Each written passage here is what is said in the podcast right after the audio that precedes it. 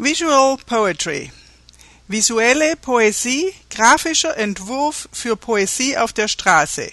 Boris Müller, Fachhochschule Potsdam.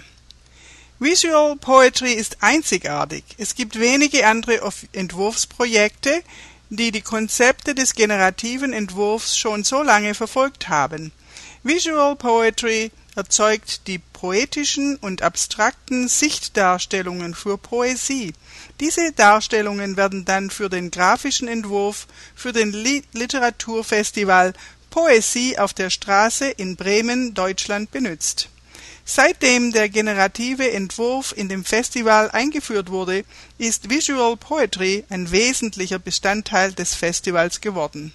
Außerdem ist die in hohem Grade interdisziplinäre Annäherung und die feste Verbindung zwischen dem Input (Gedichte) und dem Output (Visualisation) ungewöhnlich, da es die Disziplinen des Designs, der Computerinformation und der Literatur überbrückt.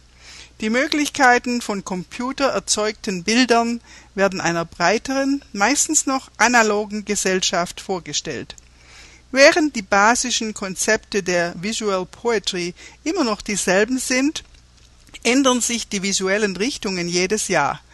Die 2003-Version basierte auf dem Konzept einer Zeichnungsmaschine, die durch die Reihenfolge der Buchstaben in einem Gedicht kontrolliert wurde.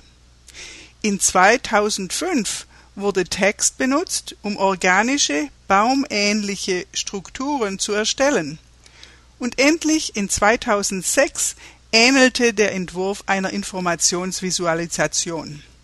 Im Rahmen der Designdisziplin hat Visual Poetry es zustande gebracht, zu zeigen, dass eine spezifische Idee das Zentrum der Unternehmensidentität bildet und nicht eine spezifische Form